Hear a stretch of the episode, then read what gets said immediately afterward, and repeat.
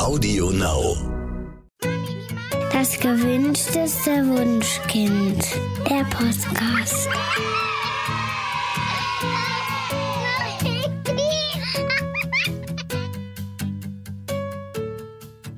Hallo und herzlich willkommen zu Das gewünschteste Wunschkind, der Podcast. Heute mit Daniel Graf Katja Seide. und Andrea Tschocher. Andrea ist freie Journalistin, Autorin von zwei Büchern, bloggt unter runzelfüßchen.de und wir freuen uns wahnsinnig, dass du da bist. Hallo Andrea. Hallo, ich freue mich, dass ich da sein darf. Ja, wir uns auch. Andrea, du hast ganz aktuell ein Buch über Schreibabys geschrieben. Genau. Wie kam es denn dazu? Ähm, ich bin selber Mutter von, jetzt ist mir das Buch umgefallen, was ich ganz aufgeregt hochgehalten habe, was niemand sieht.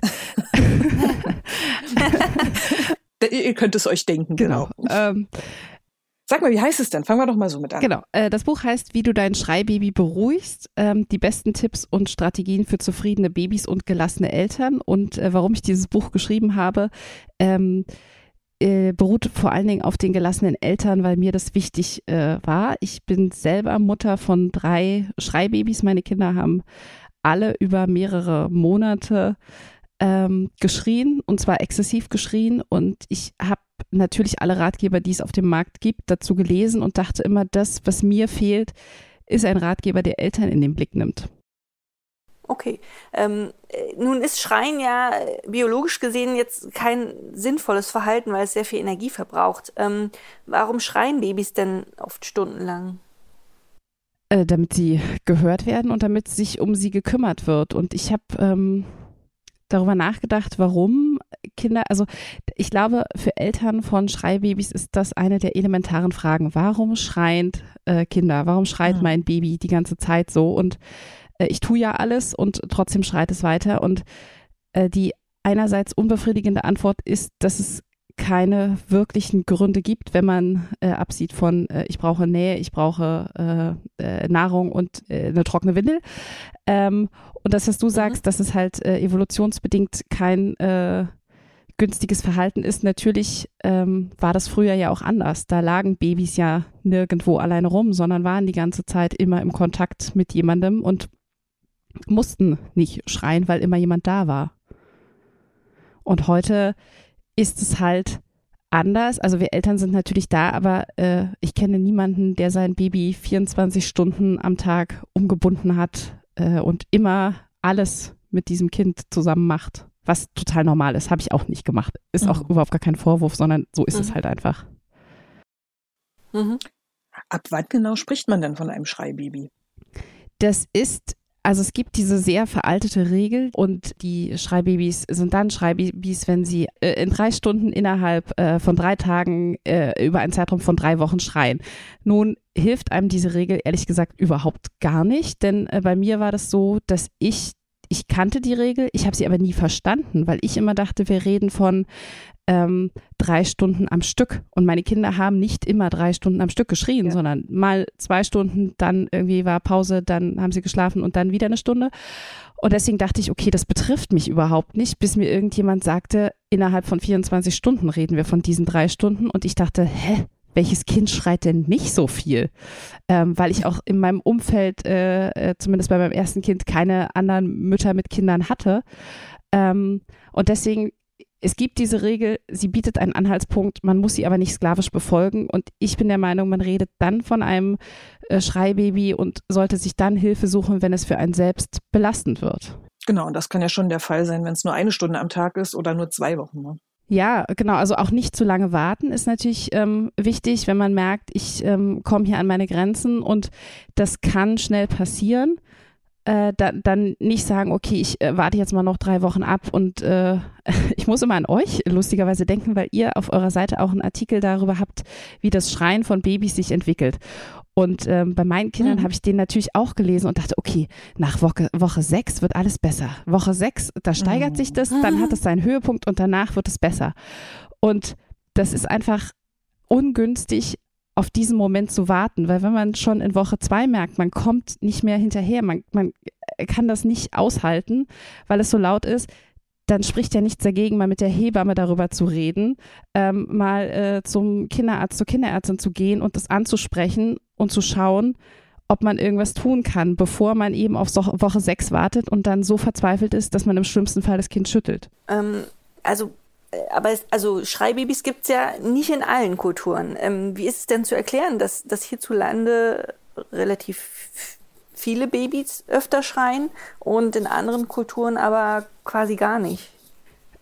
Ob das wirklich so ist, dass es in anderen Kulturen keine Schreibabys gibt, das äh, ist tatsächlich, also ich habe ja viel mit Expertinnen für dieses Buch gesprochen und da sind die Meinungen ganz unterschiedlich. Es ist natürlich so, dass in anderen Kulturen ähm, die Kinder mehr Körperkontakt haben und äh, mehr äh, und sich die äh, Erziehungsarbeit und das Kümmern äh, um Babys auf mehr Menschen verteilt. Und das macht für jeden Einzelnen natürlich den Unterschied, weil wir leben in der Regel in sehr kleinen Familien zusammen. Ähm, die äh, Eltern und vielleicht noch die Großeltern, die sich um das Kind kümmern. In der Regel ist es aber, äh, sind es die beiden Elternteile oder man ist allein. Und da geht so ein Schreien von Babys schneller äh, an die Belastungsgrenze, als wenn ich weiß, ich kann es mal der Oma geben, der Tante, ja. meine Nachbarin kommt noch vorbei, wie das in anderen Kulturen eben einfach der Fall ist, die dieses Dorf, von dem wir immer alle reden und hören, äh, wo, wo das eben noch intakt ist.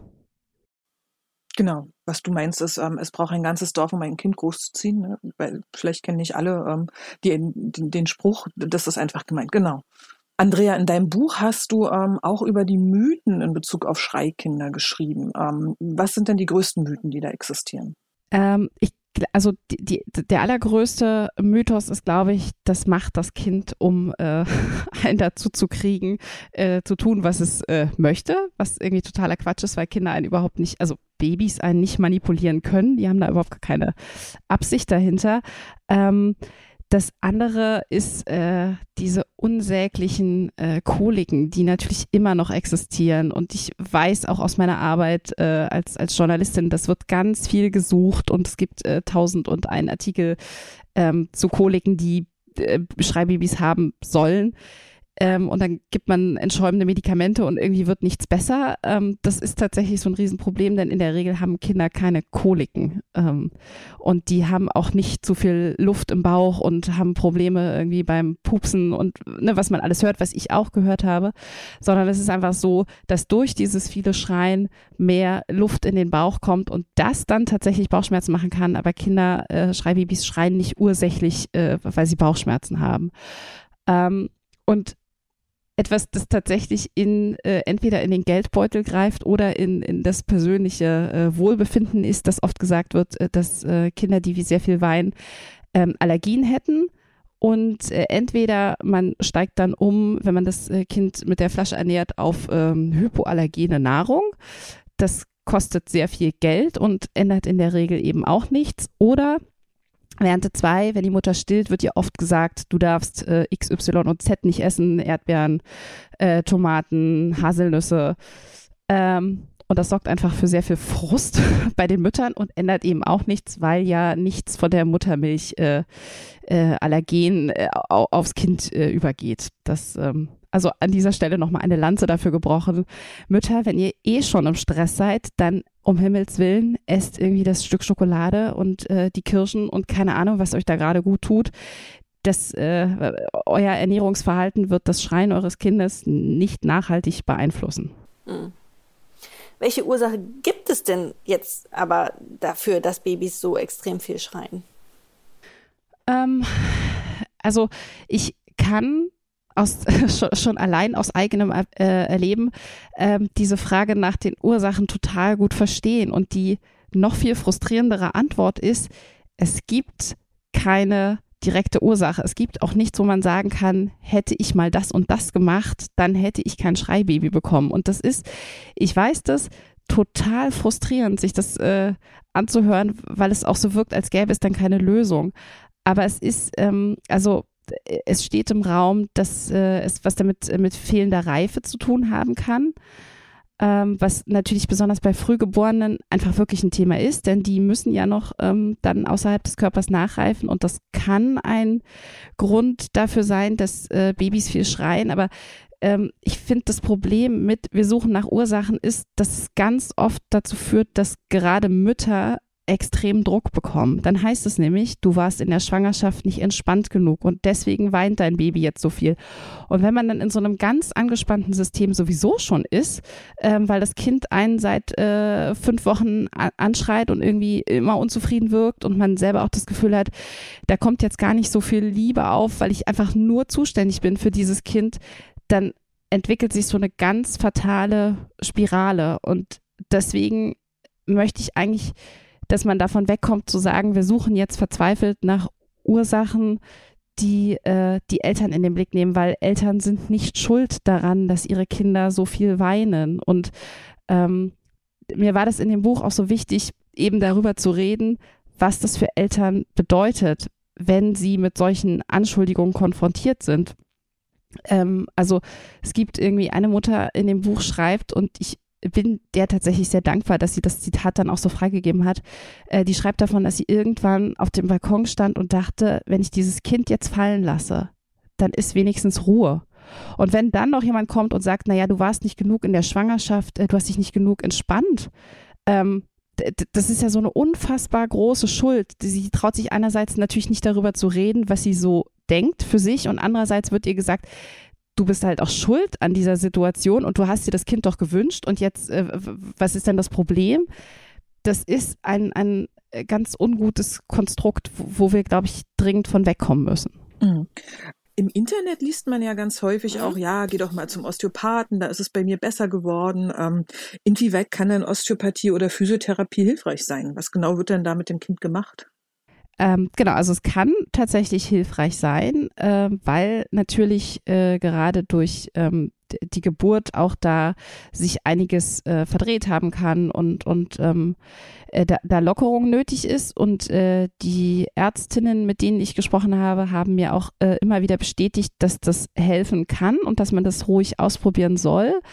Ähm, tatsächlich ist das äh, auch relativ einfach ein Rezept äh, für Osteopathie äh, beziehungsweise für Physiotherapie, weil das wird ja eher von der mhm. Krankenkasse äh, übernommen, zu bekommen.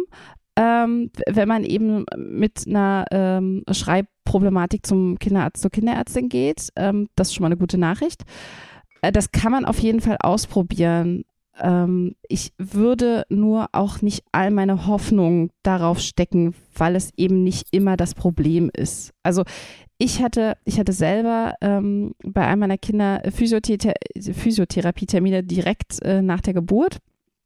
Und dann waren, war ich da und äh, die Physiotherapeutin hat sich dann irgendwie das Kind angeguckt und meinte, ähm, da müssten wir mal ran. Dann habe ich mir eine Physiotherapie äh, besorgt äh, für, fürs Kind und dann wurde das Schreien kurzfristig besser. Also ich bin dann mit dem Kind äh, aus der, also es schlief schon nach der Behandlung direkt ein ähm, und dann war auch mal kurz Ruhe. Auf die Dauer gesehen hat es das Problem leider nicht gelöst. Also da war schon eine Blockade an der Schulter, aber äh, die war jetzt nicht ursächlich für das Schreien oder hat das äh, total gemindert. Und ähm, wenn man zur Physiotherapie oder zur Osteopathie geht, sollte man sich als Elternteil darauf gefasst machen, dass man vermutlich selber mitweint, weil das sich sehr komisch anfühlt, wenn jemand anders an dem Kind herum, ich sag mal, herum manipuliert. Ähm, weil das einfach, ne, das Baby weint, da passiert ja auch was, es ist alles fremd, ähm, da passiert nichts Schlimmes mit dem Kind, aber das fühlt sich gerade für so frisch gebackene Eltern ganz schwierig an. Ne? Also das muss man, glaube ich, auch, da muss man sich auch mental darauf einstellen, dass das nicht so eine ganz einfache Kiste ist. Oder man muss halt für sich sagen, dass, äh, dass man das nicht möchte und, und äh, also, also Osteopathie zum Beispiel, da, da ist ja die Frage, ob es tatsächlich äh, also hilft oder nicht. Also ich war mit meinen Kindern bei der Osteopathie, weil man irgendwie das hier in, das in Prenzlauer Berg so macht, ja. Äh, ich, äh, meine Kinder waren keine Schreikinder, aber mir wurde gesagt, ja, Osteopathie ist total wichtig und ähm, pff, ich wusste nichts darüber, also bin ich hingegangen und ähm, tatsächlich waren meine Kinder bei diesem Mann, der war total toll, der hatte selber sechs Kinder ruhig auf dem Arm. Und es war total toll, weil ich konnte daneben sitzen. Also der ist einfach nur mit diesem Baby im Arm durch die, durchs Zimmer gelaufen und die sind auf seinem Arm eingeschlafen und ich dachte so, oh wow, yeah, zehn Minuten mal, nichts tun. Dieses Baby nicht, äh, nicht, äh, mich nicht kümmern müssen. Also für mich war das super. Und für meine Kinder war es auch super, weil die halt bei jemandem waren, der wusste, wie man mit Kindern umgeht. Also der wusste, wie man ein Baby auf dem Arm hält und wie man es beruhigt. Und ich glaube, das war es eigentlich schon, ja. Aber ob jetzt Osteopathie hilft oder nicht, weiß ich nicht. Und wenn du jetzt sagst, ähm, das Baby schreit äh, beim Physiotherapeuten, ich glaube, dann würde ich wieder gehen. Also ich, äh, das würde ich, glaube ich, nicht aushalten können. Ja, genau, deswegen sage ich das dazu. Aber was du erzählst, ich finde das eigentlich ähm, ganz spannend, weil äh, zumindest in der Recherche ich auch festgestellt habe, äh, dass genau dieses Gefühl von, da ist jemand, der nimmt mir mal zehn Minuten mein Kind ab und das ist Ruhe, das hilft ja auch schon. Mhm. Ne? Also ich meine, das ist dann vermutlich relativ teuer bezahlt. Osteopathie ist ja jetzt auch nicht gerade ja, preiswert. 50 Euro. Ich glaube, nee, glaub, 50 Euro nicht. geht ja gerade noch. Also ich habe da auch andere Echt? Preise gehört. Also, äh, ich kann, das war halt 2010, das ist schon eine Weile okay. her, ja. Weil ähm, ja, also ich habe diese ich weiß nicht, es war glaube ich eine halbe Stunde oder so, aber es ist trotzdem äh, teuer ja. bezahlt dafür, dass man sozusagen, ja. Aber, also. Äh, Im Prinzip das, ja. Ja, aber äh, auch eine, äh, wenn du nicht in eine Schreibaby-Ambulanz gehst, da kommen wir wahrscheinlich noch zu, sondern ähm, das als Selbstzahlerleistung mhm. bei äh, Schreibaby-ExpertInnen wo man auch vorsichtig sein muss, an wen man da gerät, aber das ist in der Regel auch eine Selbstzahlerleistung und da gehst du vermutlich in der mhm. Regel nicht mit 50 Euro raus. Also, ne, da, das muss man auch so ein bisschen im Hinterkopf haben. Ich ähm, will jetzt keine Lanze für Osteopathen brechen und sagen, äh, überrennt die bitte, aber ähm, ich, ich kann das verstehen, dass jemand sagt, dann ist eben zehn Minuten Ruhe und ich äh, kann mich hier entspannen und dem Baby passiert nichts. Genau. Ich, äh, dem Baby passiert nichts und ich, also für mich waren diese, äh, diese, diese Besuche auch schön. Also sie waren teuer bezahlt, aber und wahrscheinlich hat da irgendwie, außer dass, dass der Mann sehr schöne sozusagen, ich weiß, was ich tue, äh, Vibrations ausgesendet hat, ähm, war das trotzdem für, für mich und das Baby hinterher total nett. Ich will auch ja? noch eine, eine persönliche hm? Erfahrung beisteuern, denn uns hat Osteopathie definitiv äh, geholfen. Also mein Sohn, der wollte sich nicht tragen lassen. Ähm, ich habe ja nicht von Anfang an bedürfnisorientiert erzogen erzogen. Mein erstes Kind ist in den ersten ein, zwei Jahren, ähm, ich sag mal, klassisch aufgewachsen, jetzt ohne schreien lassen, aber eben, ja, ich bin auf die Elternschaft so zugegangen, wie ich selbst erzogen wurde. Und beim zweiten Kind wollte ich es unbedingt besser machen. Ich, das erste habe ich irgendwie noch einen, einen Babybjörn äh, gekauft, der dann natürlich nicht benutzt wurde, aber ähm, da habe ich dann ein Tragetuch geholt und habe mich total gefreut, das Kind jetzt irgendwie äh, jeden Tag äh, zehn Stunden durch die Gegend zu tragen und das wollte partout nicht getragen werden. Und da hatte wirklich meine Hebamme gesagt, geh mal zur Osteopathin und ähm, die hat sich meinen Sohn angeguckt, ähm, ich sag mal ganz salopp, ein bisschen hin und her gerückt und äh, von dem Tag an äh, schrie er nicht mehr, als ich ihn dann tatsächlich tragen wollte. Also es hat bei uns einen ganz, ganz großen Wandel gebracht und das war auch wirklich ursächlich auf diesen Termin zurückzuführen. Insofern sage ich immer, lasst einfach jemanden draufschauen. Ähm, es kann auf keinen Fall schaden, außer dass man vielleicht, bei uns waren es damals 40 Euro, dass man die los ist. Ähm, aber es kann tatsächlich auch wirklich was bewirken. Aber hat dein äh, Sohn dann in der Behandlung geschrieben? Nee, ich habe gerade überlegt. Also, weil der war immer ganz okay. fröhlich und die, die, hat den quasi nackt ausgezogen, hin und her gewälzt, mal hier am Arm ein bisschen gezogen. Und der fühlte sich total wohl dabei. Und der war wirklich noch ganz, ganz klein, sieben Wochen oder so. Der war da entspannt. Das schien ihm auch nicht weh zu tun. Aber wir sind nicht wegen des Schreiens okay. hingegangen. Also das war wirklich nur, warum will sich dieses Kind nicht tragen lassen? Das fand ich total seltsam. Dann lass uns nochmal äh, zurück auf dein Buch kommen. Ähm, du schreibst, dass eine reizarme Umgebung ähm, das Schreien verringern kann. Ähm, was stelle ich mir denn unter reizarmer Umgebung vor? Genau. Also persönlich stelle ich mir da was ganz Schreckliches drunter vor, weil äh, für mich, also wenn ich reizarm höre, denke ich an so einen gekachelten Raum, in dem nichts ist. Ähm, und das brauchen Eltern nicht, äh, aber es ähm, sollte natürlich möglichst nur so Alltagsreize, die das Kind schon aus dem Bauch kennt, ähm, die sollte es geben. Und äh, ich habe also ich habe festgestellt, dass meine Kinder das total, also sie waren immer ruhig, wenn Besuch da war. Ähm, und weil ich sonst mit denen alleine war und sie mich die ganze Zeit angeschrien haben, habe ich gedacht, okay, dann lade ich mir jetzt ganz viel Besuch ein, was ungefähr das Gegenteil von reizarm ist. Und ähm, sobald der Besuch weg war, ging stundenlanges Geschrei los und ich dachte, naja gut, äh, ich habe mir das jetzt quasi erkauft, dass ich jetzt durchhalten muss, weil ich vorher mit meinen Freundinnen mich getroffen habe und das ist eben, das sollte man nicht als reizarm äh, verstehen, sondern dieses, ihr habt äh, einen bestimmten Rhythmus, der eigentlich jeden Tag gleich ist. Ihr geht, äh, keine Ahnung, spazieren. Das ist, äh, das Baby ist ähm, in, in der Trage. Das ist meistens bei äh, Schreibabys, äh, die werden viel getragen, einfach weil die körperliche Nähe ja total beruhigt. Ähm, und dann kommt ihr nach Hause und dann äh, macht ihr euch ein Radio an, aber ihr macht nicht noch nebenbei äh, den Fernseher an und keine Ahnung. Also tatsächlich das, was man eigentlich mit einem gesunden Menschenverstand eh macht. Man legt ja so ein äh, Baby nicht vor den laufenden Fernseher und hofft, dass es sich irgendwie selbst äh, beschäftigt und äh, mit dem Krach schon irgendwie klarkommt, sondern ähm, ganz normaler Alltagslärm, das ist, äh, das reicht als reizarme Umgebung aus. Eben nicht noch zusätzliche Impulse setzen und irgendeine Wippe kaufen, die noch äh, 20 Lieder spielt und äh, sieben Geräusche abspielt. Horror. So, aber das, äh, das ist meine persönliche Meinung. Ich glaube, das möchte man eigentlich so oder so nicht für seine Kinder und auch nicht für sich selbst immer die gleichen 38 Lieder hören, die sowas abspielen kann. Genau, ich glaube, das verbessert die Lage auch nicht. Also Eltern neigen ja dazu zu sagen, okay, ich muss jetzt irgendwas tun und dann werden ganz verschiedene Sachen angeboten. Dann wird äh, Nahrung angeboten, die Windel wird gewechselt. Wenn man immer denkt, es muss doch irgendeinen Grund geben und ähm, allein diese diese Aktivität führt ja schon, dass die Babys irgendwie völlig überflutet werden mit mit Eindrücken, die sie dann wieder umso schlechter verarbeiten können. Ne? Ja, also ich glaube, das ist so ein Aktionismus, in den gerade äh, Schreibaby-Eltern äh, verfallen, weil sie, dann haben sie irgendwie gehört, äh, äh, man muss äh, die Zeichen deuten können und dann muss man irgendwie äh, pünktlich äh, äh, Milch geben und dann muss man hier und dann muss man da und äh, genau, und dann passiert so ganz viel. Aber ich glaube, das verstehen die meisten nicht unter reizarmer Umgebung und darum ging es ja jetzt gerade, ähm, hm. sondern das ist anderer sch schlechter Aktionismus, der leider wenig zielführend ist. Also weniger ist an der Stelle wirklich mehr. Genau. Andrea, du hast ja vorhin schon gesagt, ähm, dass es wirklich Eltern gibt, die da an, den, an die Grenzen ihrer Belastbarkeit kommen. Also ich habe damals bei meinem ersten Kind äh, die Erfahrung gemacht, ich habe irgendwann gesagt, ich verstehe jeden Menschen, der ein Kind schüttelt, damit es leise ist. Mhm. Und da wurde ich dann immer so, oh, wie kannst du sowas denken? Das kann man überhaupt nicht verstehen. Und ich habe gesagt, doch, ich verstehe. Ich würde es selber niemals machen, das wusste ich, aber ich habe verstanden, was Eltern dazu treibt. Wo finde ich denn Hilfe, wenn ich wirklich so am Ende bin, dass die Gefahr besteht, dass ich irgendwie tatsächlich dem Kind was antun könnte.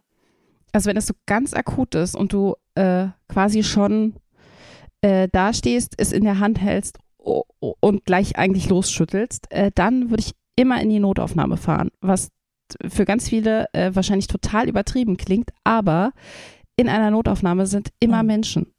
Ähm, und da findet man zumindest für diesen ganz schlimmen Augenblick Hilfe. Jemand kann das Baby angucken und äh, sagen, es ist nichts, dem Baby geht es gut. Das ist ja auch schon mal viel wert, wenn man weiß, es ist eben nichts. Das ist ja eine ganz große Sorge, dass wenn ein Baby dauerhaft schreit, dass da irgendwas nicht stimmt, dass es irgendwie krank ist und man das äh, nicht erkennt. Äh, und gleichzeitig ist jemand da, der mit den Eltern redet und ähm, dass man da mal die Sorge loswerden kann. Und ich muss sagen, das war jetzt nicht meine äh, Idee. Ähm, ich hätte mich selber vermutlich auch nicht getraut, in eine Notaufnahme zu gehen. Ähm, aber das hat mir eine Ärztin, äh, die ich für, mit der ich fürs Buch viel gesprochen habe, die ähm, äh, sich nur mit Schreibabys beschäftigt, mit auf den Weg gegeben und gesagt, sagen Sie oh. das Eltern. Äh, bevor irgendwas passiert, alles ist besser, als das Kind zu schütteln. Und ich äh, kann das total nachvollziehen. Also ich hatte auch eine Situation, wo ich äh, hier zu Hause stand, das Baby im Arm und dachte, also es war wirklich ganz kurz oh. davor, äh, dass ich das Kind geschüttelt habe, weil ich dachte, warum bist du nicht endlich leise? Ich tue doch alles für dich. Also ich habe es auch angeschrien und habe gesagt, ich mache doch alles. Warum bist du nicht zufrieden? Ähm, und deswegen, ich kann das verstehen. Ich habe es auch nicht getan und natürlich darf man sein Kind niemals schütteln. Da sind wir uns ja alle einig. Aber ich kann diesen Impuls verstehen, weil ich selber an so einem Punkt war. Und ich glaube, auch wenn wir hier darüber sprechen, dass das möglich ist, an so Punkte zu kommen, dann entlastet das Eltern. Wir relativieren das ja nicht und sagen, das ist schon okay. Ne? Also wir alle wissen, dass man das niemals machen darf. Ähm, aber mehr darüber sprechen, Genau, willst du noch kurz erklären, warum? Warum man Babys nicht schütteln darf? Mhm. Äh, weil tatsächlich die da dran sterben können. Also einfach, weil du, wenn du die äh, schüttelst, dann äh, der Kopf, die können den Kopf noch nicht selber halten, der kann im schlimmsten Fall nach hinten klappen und dann äh, kann es zu Genickbrüchen kommen. Das, und dann stirbt so ein Kind. Also in diesem Fall ist es dann auf jeden Fall besser, einfach ein Kind liegen zu lassen in einer sicheren Umgebung und selbst rauszugehen, wenn man es nicht mehr ertragen kann. Als erste Notfallmaßnahme, um genau. sich Hilfe zu suchen. Mhm. Ja, genau, also das, äh, der, der allererste, genau, bevor man in die Notaufnahme fährt, äh, sollte man sich äh, vielleicht kurz äh, sammeln. Ähm, aber es ist ja auch, jeder reagiert ja an so einer Situation anders und ich kenne ganz viele, also ich habe auch mit Ärzten äh, gesprochen, ähm, die gesagt haben, ich bin Kinderarzt und ich weiß, dass man äh, Kinder auch mal fünf Sekunden alleine liegen lassen kann und ich habe mich nicht getraut. Deswegen ist es vielleicht dann doch besser zu sagen, ich packe mir sofort das Baby und fahre äh, irgendwo hin, wenn ich mich eben nicht traue, das Baby sicher abzulegen. Auch das gibt es mhm. ja. Also ich habe auch andere Eltern gehört, die gesagt haben, ich habe die Tür hinter mir zugemacht und dachte, solange wie es schreit, höre ich es noch. Das ist die andere Variante. Aber es gibt eben auch Eltern, die sagen, ich kann das nicht über mich bringen, dieses Kind auch nur für drei Sekunden irgendwie allein abzulegen. Und auch denen muss man ja irgendwie helfen. Hm. Es, es gibt ja auch äh, Schreiambulanzen, wo man, äh, wenn man jetzt so ein Schreibaby hat, äh, die man in Anspruch nehmen kann. Ähm, was passiert denn in so Schreiambulanzen eigentlich? Das äh, ist tatsächlich sehr unterschiedlich. Also ich erinnere mich, ich habe äh, für eins meiner Kinder auch eine Überweisung zu einer Schreibabyambulanz bekommen. Ich bin da nie hingegangen, weil ich immer dachte, was soll ich denn da? Ich, das ist nur für mich ein weiterer Termin, den ich irgendwie noch in meinen eh schon vollen Tag, ich hatte schon ein Kind, äh, rein pressen muss. Und bin jetzt für das Buch, äh, habe ich mir ein paar angeguckt und ähm, tatsächlich ist es so, da kommen äh, Eltern hin und ähm, mit denen wird dann besprochen, was ist der Alltag, wie sieht's aus. Ähm, es wird so eine Anamnese quasi gemacht, was schon passiert ist, wie, wie es den Eltern geht und dann ist es, ich kann ja jetzt nicht für alle Schreibabyambulanzen sprechen, nur für die, die ich besucht habe, ähm, dann ist es oft so, dass äh, ein äh, relativ konkreter Plan mitgegeben wird, was die Eltern dann ausprobieren sollen. Und die werden dann schon sehr engmaschig ähm, betreut. Also kommen relativ regelmäßig dann dahin. Ähm, die meisten im also wenn sie älter sind im Monatstakt, vorher ist es auch manchmal ein bisschen enger, aber wie gesagt, auch das ist natürlich von Ambulanz zu Ambulanz unterschiedlich. Ähm, und ich hatte die Vermutung, dass die Eltern da massiert werden. Keine Ahnung, wo diese äh, Und dann Idee bist du nicht herkam, aber so ist es nicht. Es wird da nicht massiert. ja, nein, weil du, ich das dachte. Das habe ich aber auch gehört. Mir wurde das gesagt, dass, äh, dass, dass äh, man da sozusagen, dass einem, einem das Kind aus der Hand genommen wird, in ein anderes Raum ge gebracht wird und du wirst dann äh, als Elternteil massiert. Nein, das passiert nicht. Nein, das passiert, also zumindest da, wo ich war, passiert es nicht. Und ich habe lustigerweise genau oh. das Gleiche gehört wie du. Also mir wurde auch gesagt, so, das Kind, ja, irgendjemand kümmert sich und ich werde da massiert. Nee, ja. ähm, das ist ja. tatsächlich hm. eher bei den ähm, äh, vielen Schreibaby-Expertinnen, die es so gibt, die man privat bezahlt. Da ist es schon öfter mal der Fall. Mhm. Ähm, allerdings werden die Babys da auch nicht in einen anderen Raum getragen. Ähm, aber genau, da passiert das mit der Massage öfter. In den Ambulanzen habe ich niemanden gesehen, der irgendwen massiert. okay, ja, schade. Aber sag mal, Schreiambulanzen ist bei mir verbunden mit, mit ähm, dem Gedanken an, ans Färbern, dass die Kinder da quasi ähm, ja, schreien gelassen werden, dass da irgendwelche Schlaflernprogramme vermittelt werden. Bin ich da jetzt völlig auf dem falschen Dampfer? Ähm, also, wie gesagt, ich äh, kann ja nicht für, für alle sprechen. Tatsächlich ähm, war das was, was ich auch bei einer Ambulanz erlebt habe. Und ähm, das hat mich sehr irritiert. Ähm, und ich habe dann auch mit den Eltern allein gesprochen und die waren so semi-glücklich mhm. damit, aber gleichzeitig habe ich äh, deren Verzweiflung gespürt, ähm, dass sie eben wollen, dass irgendwas funktioniert. Ne? Und ähm, aus der Warte kann ich das verstehen. Ich lehne das total ab. Ähm, und aber ich nehme nicht an, dass das jede Schreibabyambulanz so handhabt.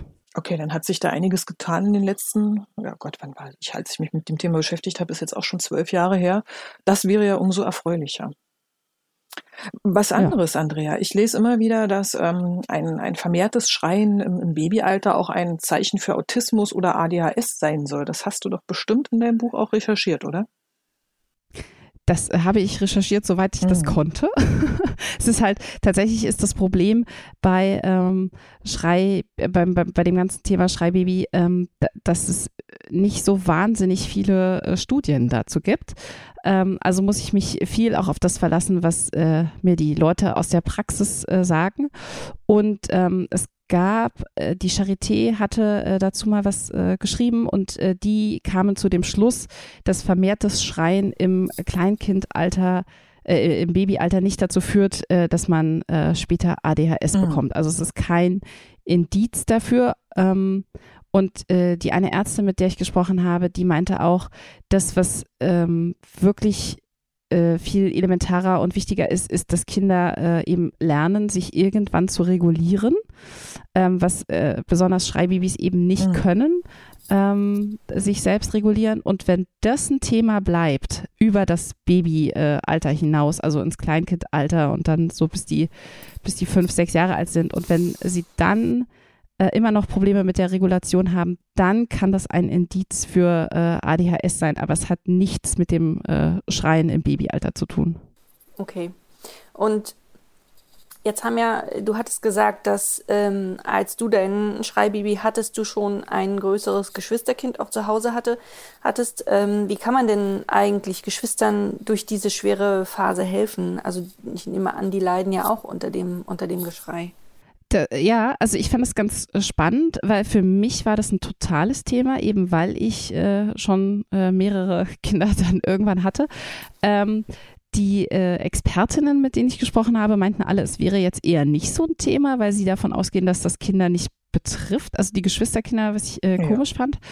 Ähm, und äh, also ich kann für unsere Familie sagen, dass es sehr wohl natürlich ein Thema ist. Wenn das äh, Geschwisterkind da immer weint, äh, dann wollten zumindest meine Kinder immer helfen ähm, und haben sich gekümmert. Das ist auch was, was bis heute geblieben ist. Und wir haben halt viel erklärt, warum äh, das Geschwisterkind jetzt äh, weint und dass wir eben alles tun und wir sind da. Und das haben meine Kinder dann auch übernommen und äh, sind immer selber schon zum äh, jeweils schreienden Kind hin. Und sonst ähm, für die Kinder vielleicht äh, tatsächlich äh, Kopfhörer kaufen, äh, damit die das Geschrei äh, gedämpfter wahrnehmen, je nachdem, wie exzessiv das ist. Und ich glaube, der viel wichtigere, wichtigere Punkt ist, dass man dem Geschwisterkind signalisiert, dass man eben auch da ist und Zeit äh, hat.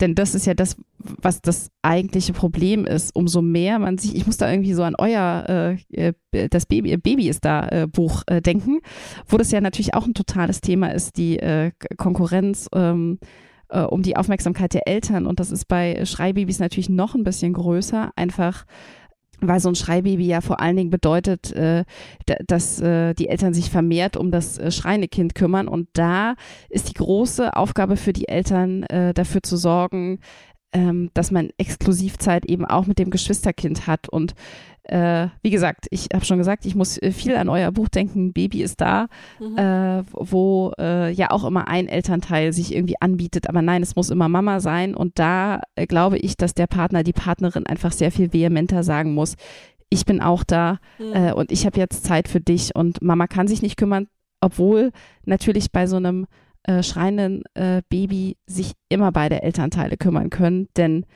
in den seltensten Fällen ist es immer die Milch, die das Kind mhm. gerade braucht, sondern ja. es braucht Nähe und die kann äh, der Partner, die Partnerin genauso geben wie die Mutter. Apropos Partner, ja. ähm, so, ein, so ein Schreibaby wirkt sich ja sicher auch auf eine Partnerschaft und auch auf Freundschaften aus. Also ich kenne es von mir. Ich bin dann irgendwann einfach gar nicht mehr rausgegangen, weil es mir nur unangenehm war, dass das Kind im Kinderwagen schrie.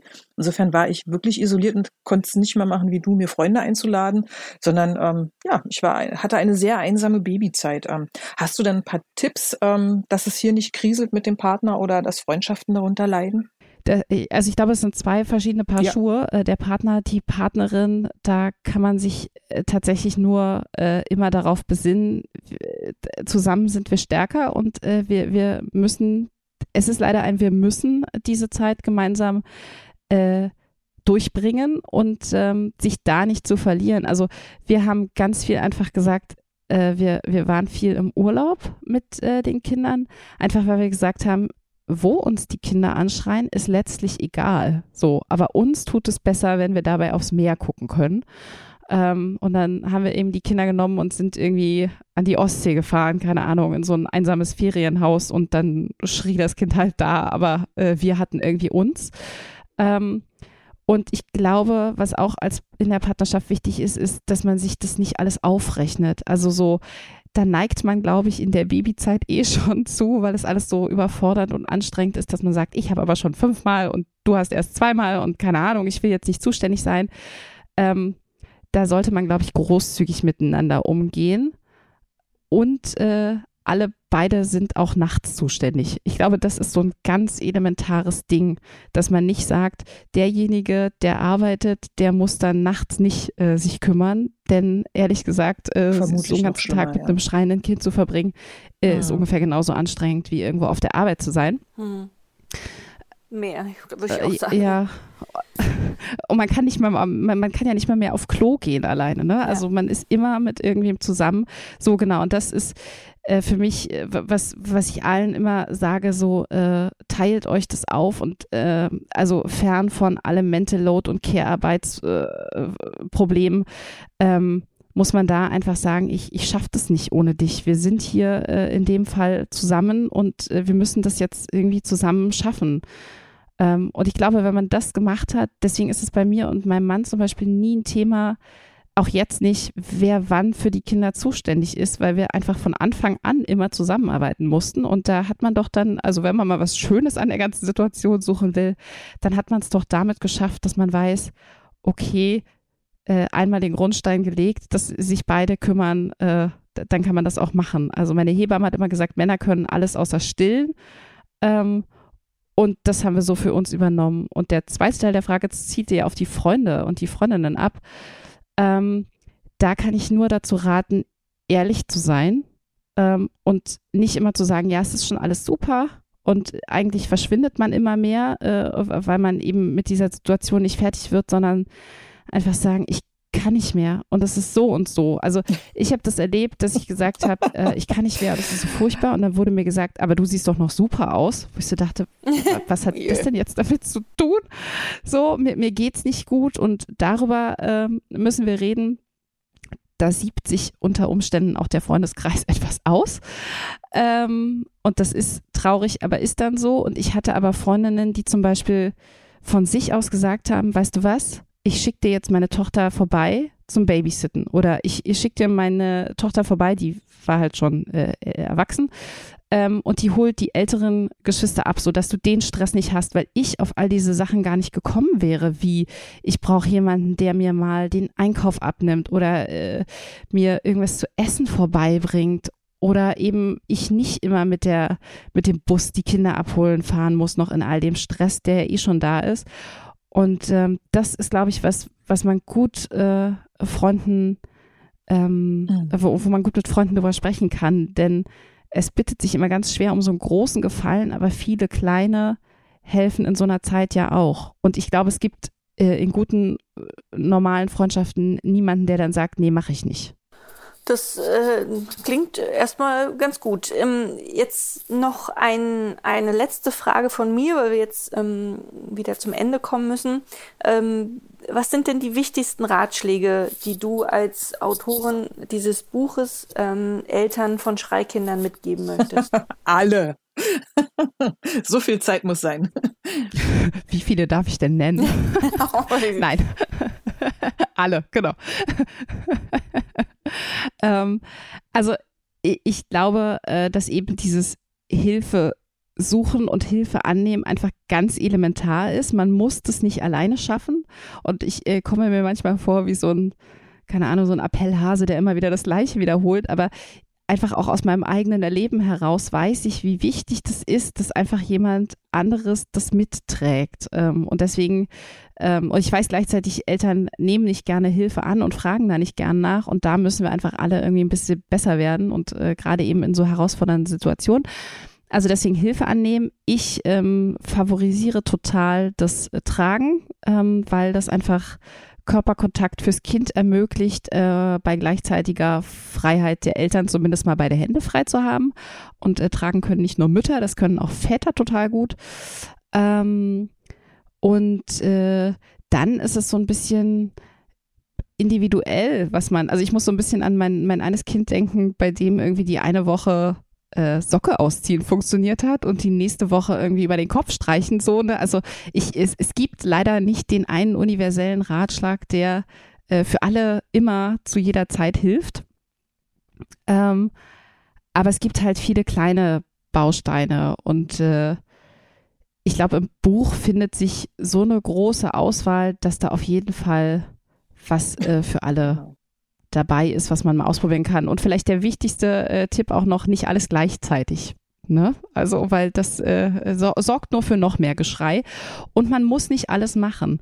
Also, ja, Staubsauger. ich weiß zum Beispiel, äh, es gibt ganz viele Eltern, die sagen White Noise, Föhn, Waschmaschine, Geschirrspüler, keine Ahnung. Ich fand es halt zum Beispiel ganz furchtbar und das ist ja eine eigene Entscheidung, die äh, jede und jeder treffen kann und da äh, genau einfach auf sich selbst schauen. Es geht immer nur um die eigene kleine Familie. Es geht nicht darum, allen anderen gerecht zu werden. Ja, das ist der, der, der die wichtigste Aussage, dich nicht unter Druck setzen lassen von der vermeintlichen Erwartungshaltung der Gesellschaft, die eigentlich auch gar nicht da ist. Amen, genau. Wir sagen nochmal, wie du dein Schreibaby beruhigst. Wir haben es äh, in den Shownotes verlinkt. Andrea, vielen Dank. Ich glaube, es gab für Schreikindereltern, wenn sie denn Zeit hatten, den Podcast zu hören, ganz, ganz viel mitzunehmen. Wir haben uns sehr gefreut, dass du bei uns zu Gast warst und wir sagen ganz herzlich Danke an dich. Bis dahin macht's gut. Wir sagen Tschüss. Tschüss. Tschüss. Das war der Podcast vom gewünschtesten Wunschkind. Zum Schluss möchten wir euch noch einen Podcast empfehlen und dafür lasse ich einfach die Host selbst zu Wort kommen. Hallo, wir sind Günther und Carla. In unserem Podcast Long Story Short stellen wir in jeder Folge vier Bücher vor, die uns so richtig begeistert haben und von denen wir euch überzeugen wollen. Dafür haben wir allerdings nur jeweils 60 Sekunden Zeit. Und danach wird natürlich drüber diskutiert. Wir freuen uns, wenn ihr mal reinhört. Long Story Short gibt's auf Audio Now und überall, wo es Podcasts gibt. Audio Now.